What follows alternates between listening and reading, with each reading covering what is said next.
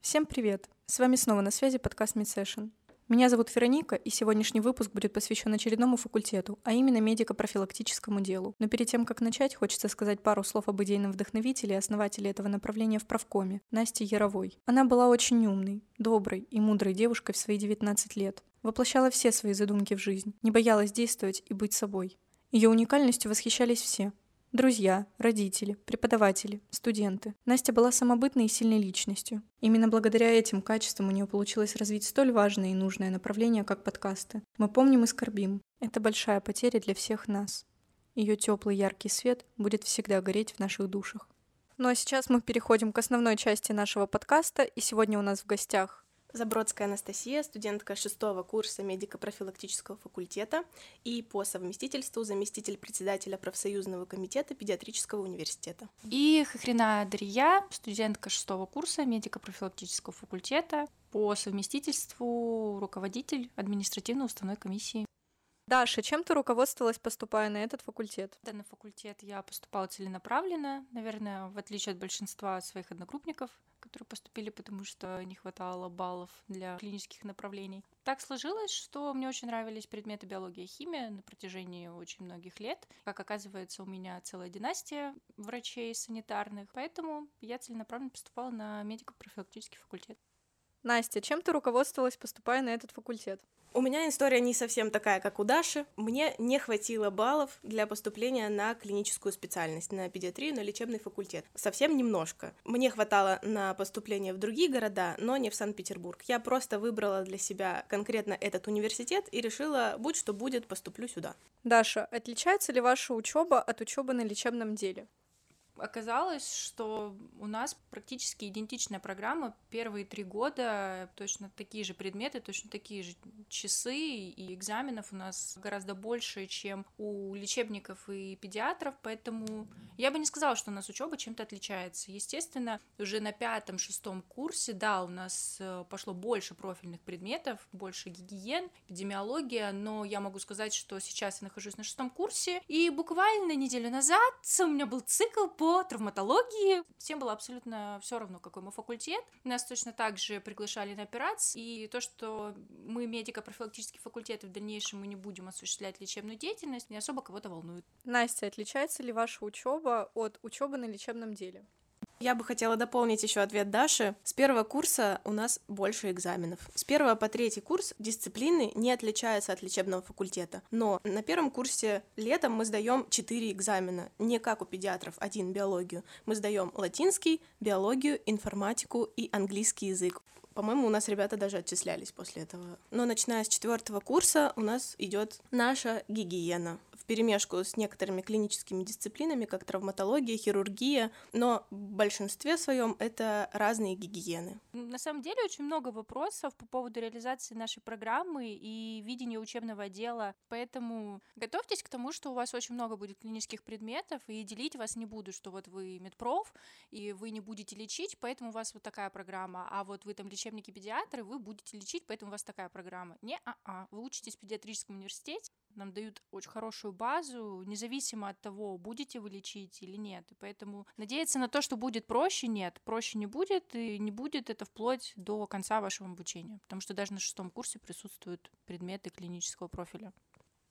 Настя, ваши пары отдельные для МПД или были предметы, на которых вы учились вместе с лечебниками? Мы все время ходили с каким-то потоком. На первом курсе мы даже не могли понять, какой мы поток, а потом оказалось, что потоки есть только у педиатров, первый и второй. И мы ходили просто с разными людьми на разные лекции. Но это всегда были люди из других факультетов. Пары, да, тоже. До третьего курса почти всегда мы учились с кем-то. После четвертого уже больше специализировано для нас. Даша, как вам относятся преподаватели? Выделяют ли относительно студентов других факультетов? Как нам относятся преподаватели? Давайте начнем с того, что практически на своей практике мы не встречали преподавателей, которые э, знакомы с нашим факультетом. На любой клинический предмет, когда мы приходим, никто не знает, кто такие медпроф. Вы медсестры? медико-профилактологи, как нас только не называли преподаватели. Педагогический состав вообще практически не знакомлен с тем, кто мы такие, кем мы выходим, на что мы имеем право законодательно. Это практически никого не волнует, потому что когда мы начинаем объяснять, мы медико-профилактическое дело, мы вот выходим там эпидемиологи, Роспотребнадзор, ФБУС. Нам говорят, хорошо, хорошо, но вы же медики, у вас же в дипломе есть врач, а вдруг в самолете кто-то будет рожать. Но опять же никого не волнует, что мы не имеем права принимать роды, и мы не имеем права оказывать медицинскую помощь.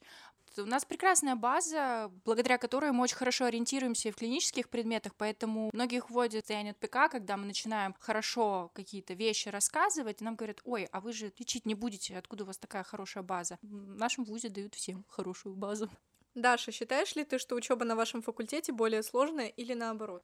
Я считаю, что учеба на нашем факультете достаточно сложная, так как мы очень хорошо общаемся с педиатрами и лечебниками своего курса. А, мы прекрасно понимаем, какая программа у них и какая программа у нас, и мы сталкиваемся с тем, что, опять же, уже упоминали, да, что у нас больше экзаменов, каких-то часов у нас больше, у нас даже больше часов практики лечебной, мы после второго курса и медсестрами были, и санитарками были, и на скорой мы ездили. У нас очень специфический такой факультет, и поэтому я могу сказать, что учиться сложно. Учиться сложно, потому что, во-первых, мы сталкиваемся, как я уже говорила, с преподавателями, которые не знают, кто мы такие. Во-вторых, мы сталкиваемся с предметами, которые мы осознаем, что в дальнейшем они никак не будут нам помогать в нашей профессии, то есть они не связаны с нашей деятельностью, и мы их учим, как нам сказал преподаватель, для профилактики Альцгеймера геймера. Это все начинает немножко бесить, когда ты уже на старших курсах, ладно еще, когда это там до четвертого, ты осознаешь еще, что ты медик, но потом ты понимаешь уже свою работу, ты понимаешь, что ты будешь делать. Настя, есть ли у вас возможность получить сестринский сертификат? Да, конечно, как и у педиатров, как у лечебников, после третьего курса, после закрытия сессии, мы можем получить сестринский сертификат. Я его получила и уже третий год работаю медсестрой. Что касается работы с санитарами до третьего курса, никто из наших наших ребят-одногруппников не работал, потому что на это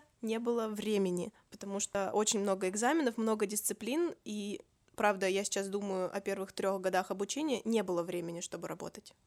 Даша, у тебя есть сестринский сертификат? Да, у меня тоже есть сертификат. Я не знаю, зачем я его получила, потому что после практики второго курса в Мариинской больнице я поняла, что я выбрала тот факультет, который подходит мне эмоционально, так как я слишком эмпатична, я слишком все принимаю на себя, и я не вижу себя медсестрой, в отличие от своих э, большинства одногруппников, которые работают медсестрами, медбратьями. Я не смогла влиться в эту среду, это слишком тяжело для меня, это колоссальный труд, эмоционально просто я его не вытягиваю. Я работаю периодически по надобности администратором в медицинском центре. Это единственная работа, которую я себя вижу пока на данный момент. Настя, участвуешь ли ты в СНО или в каких-то олимпиадах? На первом курсе я участвовала в СНО по биологии, а после этого еще ни разу не участвовала. Но вот сейчас на шестом курсе нас заставляют писать выпускную квалификационную работу, и мы будем с этими же э, темами отвечать на СНО. В Олимпиадах я не участвовала, но была такая возможность. Даша, ты участвовала в СНО или в каких-то Олимпиадах? В Олимпиадах я не участвовала, хотя, опять же, да, была возможность. Ну, с ковидом долгое время находимся на дистанционном обучении. Это все кануло в лету. Я участвовала тоже на первом курсе в СНО, но по химии, потому что, наверное, это была единственная кафедра, которая просто дала тему. Больше таких кафедр я не встречала, поэтому, к сожалению, в работе СНО не реализовалась. Я участвовала в СНО по химии, когда заведующий кафедры был Харунж, и он дал такой запал на первом курсе, такую надежду вообще, что мы станем прекрасными специалистами, теплые воспоминания о СНО по химии. Настя, есть ли у вас по окончании обучения что-то вроде ординатуры, или вы можете стать только санитарным врачом? После шестого курса, в отличие от педиатров-лечебников, я имею право пойти сразу работать санитарным врачом в ФБУС, в Роспотребнадзор и врачом-эпидемиологом в больницу. Если я хочу достичь каких-то высот, то я могу сразу после шестого курса также поступить в ординатуру. Это только ординатура в Мечниково по разным направлениям гигиены. Это коммунальное, питание и все остальные. Плюс я могу пойти в ординатуру по эпидемиологии и могу пойти в ординатуру по организации общественного здравоохранения. Еще есть направление клиническая лабораторная диагностика. Тоже могу пойти в ординатуру. То есть ординатуры есть, но выбор очень узкий. Я не могу пойти ни на какую клиническую ординатуру. Даша, кем бы ты хотела работать по окончании университета? Если честно, пока сложно сказать. Не знаю, мы уже шестой курс, но все равно как потерянные котятки, потому что вплоть до четвертого курса, пятого включительно, мы вообще даже представления не имели, в частности. Я-то еще визуально что-то представляла, как это выглядит, но ручками попробовать, ножками потопать у нас не было такой возможности. Мы вот только после пятого курса оказались в ФБУЗе и посмотрели, и в Роспотребнадзоре побывали. Поэтому я склоняюсь все-таки к этой деятельности, потому что эпидемиология и клиника лабораторная диагностика, она все равно больше как-то приближена к клиническим предметам. А я хотела всегда быть в медицине, но не быть врачом как таковым, то есть не быть в узком контакте с людьми, то есть э, не осуществлять там, да, если это врач-эпидемиолог, то это расследование какой-то вспышки, чаще всего там, если это КЛД, то это работа с анализами людей непосредственно. Мне больше вот организационная часть, то есть это либо Роспотребнадзор, либо ФБУС. ФБУС — это федеральное бюджетное учреждение здравоохранения, то есть это Центр гигиены и эпидемиологии при Роспотребнадзоре посмотрим, как все сложится, потому что еще может все поменяться, еще у нас очень много предстоит работы дальнейшей, так как написание диплома, так и сдача аккредитации, как и лечебникам и педиатрам, мы точно так же, только в отличие от них мы пишем диплом, мы сдаем ГОСы, и потом мы сдаем аккредитацию. А, Настя, кем бы ты хотела работать по окончании университета? У меня ситуация совсем другая. Мне хочется ходить в белом халате на работу. Я была на практике в ФБУЗе этим летом, и там больше все таки похоже на офисный планктон. Люди ходят в офисной одежде и очень относительно связаны с медициной. Мне хочется работать либо эпидемиологом в больнице, либо организатором здравоохранения. Но как жизнь сложится, какие баллы у меня будут по аккредитации и что вообще со мной случится за эти полгода, может быть, мне понравится что-то другое. Пока я уверена, что это точно не будет ФБУС и не Роспотребнадзор. Даша, хотелось ли тебе в период обучения стать терапевтом, педиатром или каким-то другим специалистом? В отличие, наверное, снова от моих одногруппников, я, опять же, поступала с достаточно высокими баллами на медико-профилактическое дело, и я была стойко уверена в своей позиции, но когда мне порядка там, не 10 человек, а там, 30, 40 и более, и задавали вопрос, Даш, у тебя столько баллов, почему ты не пошла на лечь, почему ты не пошла на педиатрию, ты же могла спокойно пройти и, ну, как бы реализоваться в этой деятельности, но, опять же, я говорю, что я себя в этом не видела, поэтому нет, у меня не было каких-то сомнений о переходе на другой факультет, я понимала свое мироощущение, понимала свое состояние внутреннее, что я не вижу себя специалистом именно данного профиля, я не вижу себя врачом-клиницистом, я четко уверена, что я на своем месте. Настя, хотела ли ты когда-нибудь перейти на другой факультет?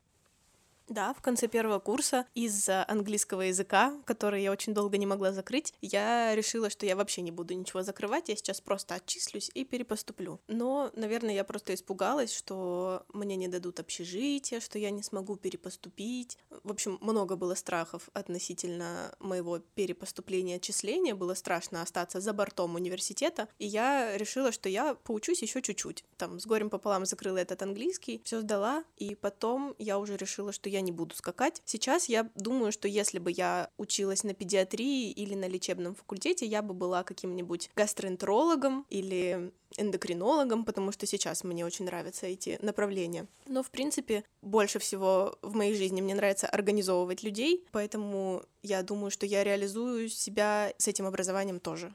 Что бы вы порекомендовали абитуриентам вашего факультета? Я хотела бы сразу сказать, чтобы ребята не надеялись. Во-первых, что можно перевестись. Нет, перевестись нельзя. Э, либо нужно снова подготавливаться к ЕГЭ и пересдавать, либо уже учиться на медико-профилактическом факультете без идеи о том, что вы сможете перевестись. И во-вторых, это готовиться трудиться, никаких поблажек, простой жизни первые три курса уж точно не будет. Да и дальше медицина — это очень сложная наука, и даже если вы поступаете на медпроф, не нужно лелеять надежду, что вам будет легче. Легче не будет, когда-то будет даже сложнее, потому что вам нужно совмещать как клинические предметы, так и общеобразовательного профиля касаемо гигиены, то есть у вас будет очень много информации, которую вы должны впитывать, которую вы должны понимать, и независимо от того, понимаете ли вы, как это дальше будет реализовываться. То есть это просто надо. Надо это учить, и надо готовиться к тому, что будет сложно. И не думайте, что вы такие одни. Нам всем было сложно. Мы все получали отработки, мы все ночами сидели, учили. У нас у всех было по нескольку там контрольных э, зачетов в день. Но мы все выжили. Конечно, какая-то часть отчислилась, и может быть это и хорошо, потому что это люди сразу поняли, что они не хотят быть выпускниками нашего факультета, они не стали тратить время, потому что все таки 6 лет — это достаточно длительное обучение. Очень страшно разочароваться в самом конце. Лучше в самом начале понять, что это не ваше, приложить усилия и поступить на тот факультет, в котором вы себя видите, чем нежели тянуть лямку МПД и надеяться, что, ну, я закончу или там перепоступлю, или я закончу как-нибудь и все. Как-нибудь не получится, потому что, опять же, повторюсь, учеба сложная. Не надейтесь на простой путь. Это медицина, сами все прекрасно понимаете. Поэтому не рас расстраивайтесь. Отработки это нормально. Все реально. Не нужно только расслабляться. А я хотела бы сказать, что на поступлении ваша жизнь не заканчивается. Студенчество — это самое яркое пятно вашей жизни. Все, что вы сделаете в университете, не должно заканчиваться учебой и сидением в учебниках до ночи. Ходите на вечеринки, тусуйтесь, общайтесь со своими одногруппниками, однокурсниками, участвуйте в общественной жизни университета, потому что именно в каких-то организациях э, студенческих, как студсовет, правком, вы найдете своих друзей на всю вашу жизнь. Вы найдете в себе какие-то качества, которых не находили в школе, например, или которых точно не найдете, сидя за учебником анатомии. Да, нельзя запускать учебу, нужно просто быстрее все доздавать как-нибудь. Не надо быть перфекционистом, не надо на анатомии рисовать самые красивые рисунки костей. Потратьте лучше это время на сон, на еду, на общение с друзьями и на прогулки по красивому Петербургу. Спасибо. Большое спасибо Насте и Даше за то, что поучаствовали в столь увлекательной беседе. Мне, как педиатру, было очень интересно вас послушать. Окончательно разобраться в том, кем являются студенты медико-профилактического дела, нам поможет Васильева Ирина Валентиновна, завуч кафедры общей гигиены Санкт-Петербургского государственного педиатрического медицинского университета и по совместительству куратор этого факультета. Ирина Валентиновна, сколько лет вы уже курируете факультет медико-профилактического дела в педиатрическом университете? Ну, мы курируем с самого начала, да, с основания этого факультета. У нас уже было четыре выпуска, поэтому уже довольно давно. Расскажите, пожалуйста, что представляет собой факультет медико-профилактического дела? Кем могут работать студенты МПД по окончании университета?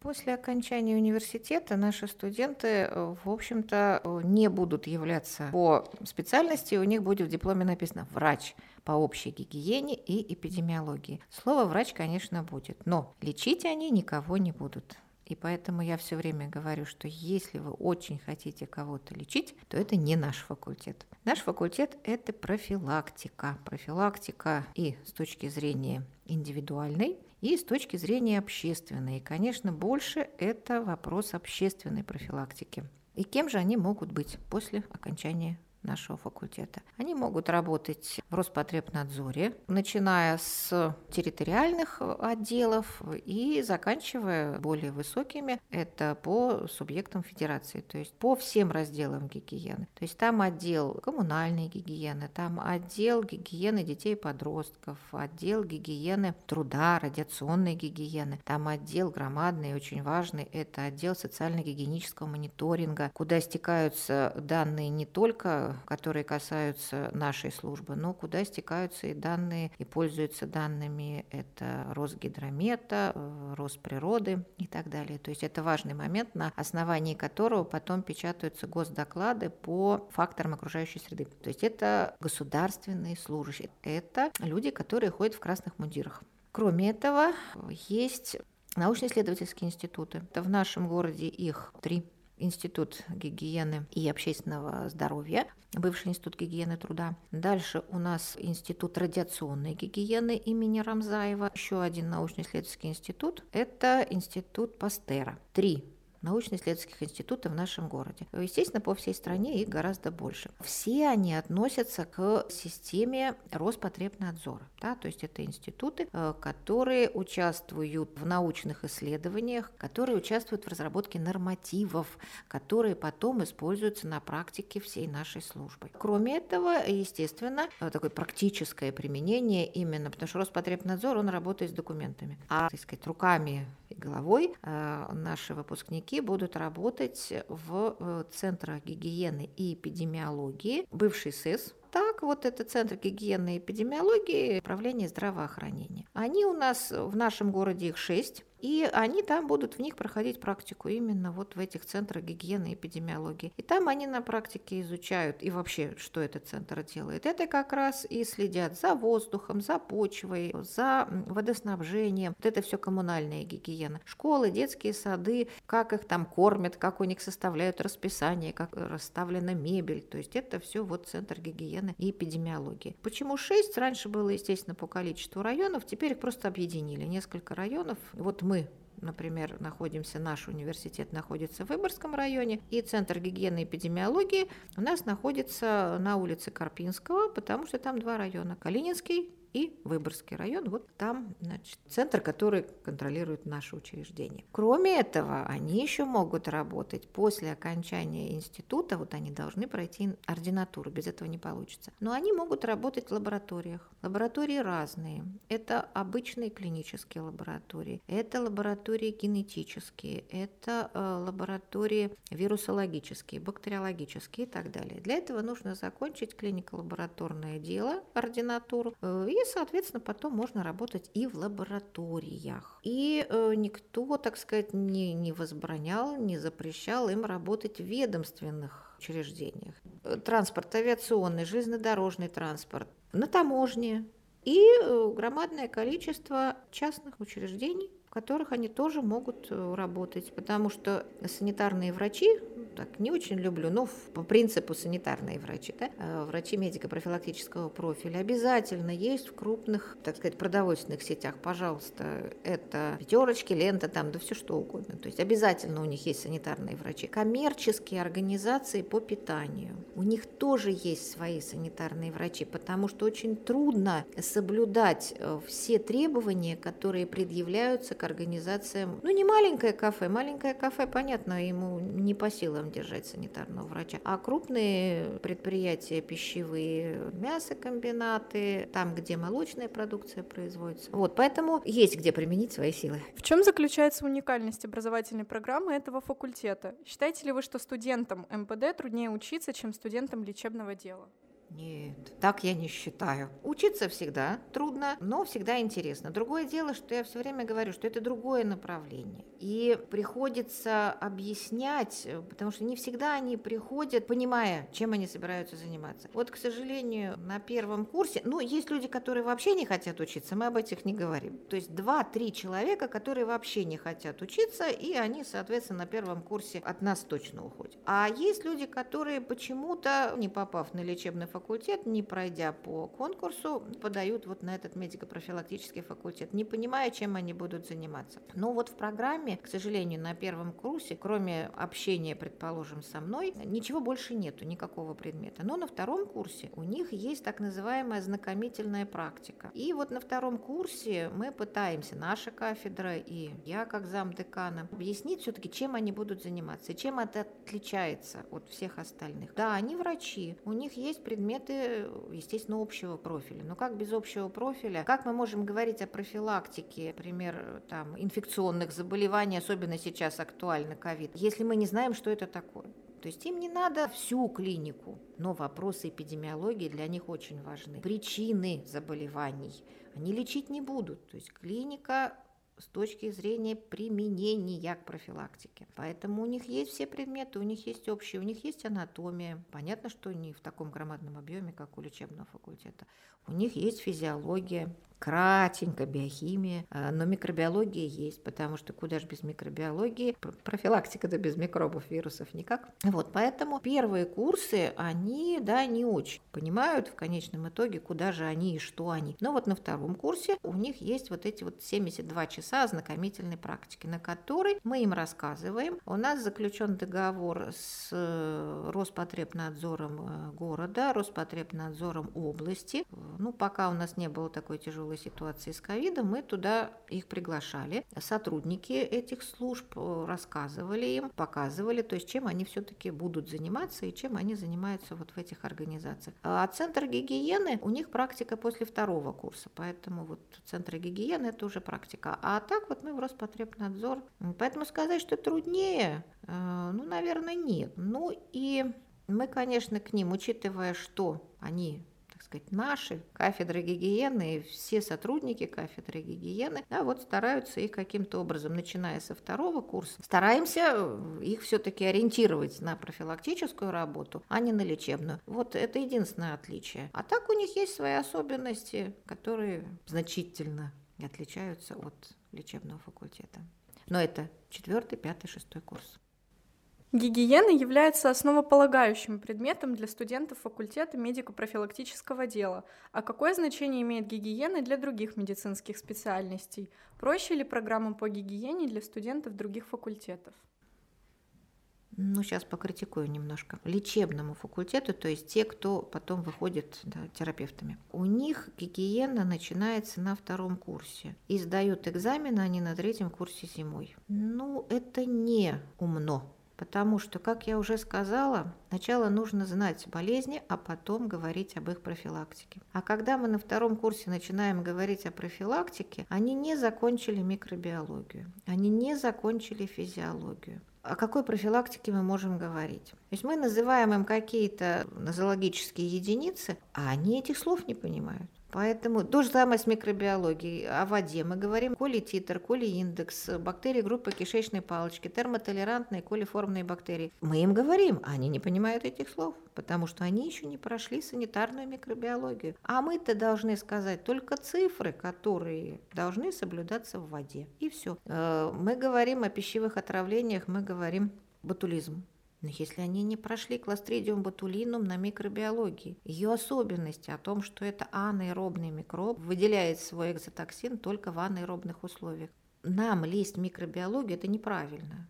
Понятно, что микробиологи это лучше расскажут. Вот, и поэтому вот второй и третий курс у лечебного факультета это нехорошо. Лучше на третьем курсе. Маленькие еще. У педиатров, так сказать, поступили поумнее, и у медико-профилактического факультета цикл гигиены общий на третьем курсе. То есть все-таки первый, второй они уже закончили, пришли к нам более зрелые. Там уже попроще с ними. А программа вот этой гигиены у лечебного факультета и у педиатрического, она немножко больше по часам, чем у медико-профилактического. Ну, потому что медико-профилактический потом три года будет заниматься всеми гигиенами. Поэтому э, мы на лечебном и педиатрическом факультете, конечно, уделяем много внимания именно вопросам профилактики и здесь. Но чем отличается медико-профилактический, педиатрический, лечебный? То, что мы нормативные документы, мы их просто знакомим, да, что есть нормативные документы. И мы с них более такое прицельное содержание не спрашиваем. То есть педиатр должен знать, что есть документы, которые регламентируют качество продуктов. А вот что там в этом качестве продуктов, как, механизм, это медико-профилактический. Вот. Э, конечно, педиатрам и лечебникам мы уделяем внимание какому документу? Это по лечебно-профилактическим организациям.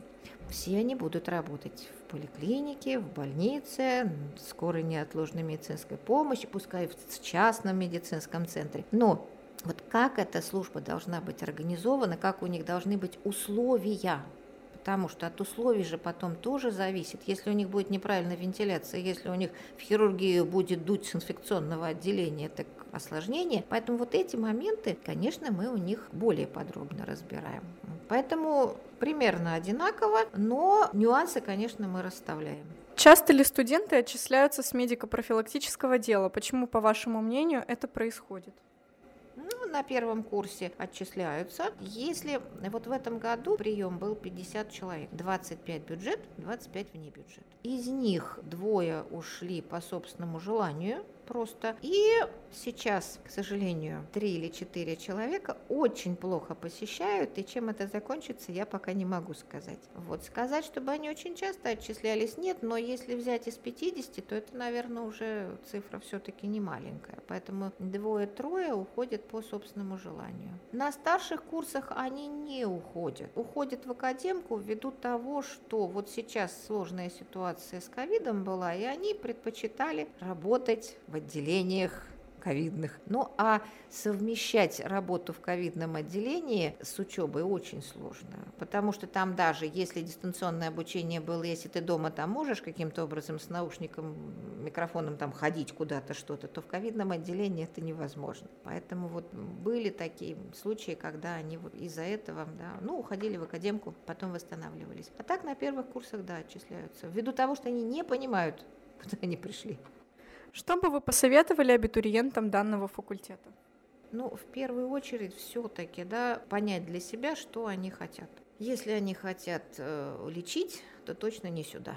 Особенности характера должны быть, потому что это надзорная функция. Вот это надзорная функция, Роспотребнадзор, это проверки, но это все-таки тоже стрессовые ситуации, потому что ты надзираешь, ты идешь в суд, наказывает суд да, административное взыскание, штрафы и так далее. Но ты представляешь эти документы. Поэтому вот определенная склонность характера все-таки должна быть. И второе – это относительно спокойная часть жизни студентов этого факультета, это лаборатория. Потому что в данном случае ты спокойно работаешь, отбираешь пробы, проводишь анализ, даешь заключение, а уже потом наказывает через Роспотребнадзор. То есть Центр гигиены или бывший СС, он никого не наказывает. Он проводит исследование, дает заключение. А уже дальше, если все нарушено, то тогда через Роспотребнадзор, суд и так далее. Вот. Поэтому здесь кроме знаний, еще обязательно тот, кто работает в Роспотребнадзоре, по крайней мере, все руководство имеет еще и дополнительное юридическое образование. Обязательно. И работают там не только наши выпускники во всех этих организациях, которые я перечислила, но еще юристы обязательно. Без этого никак. Ирина Валентиновна, большое спасибо за приятную беседу и подробный ответ. Вы прослушали подкаст от MedSession. С вами была Вероника. До новых встреч.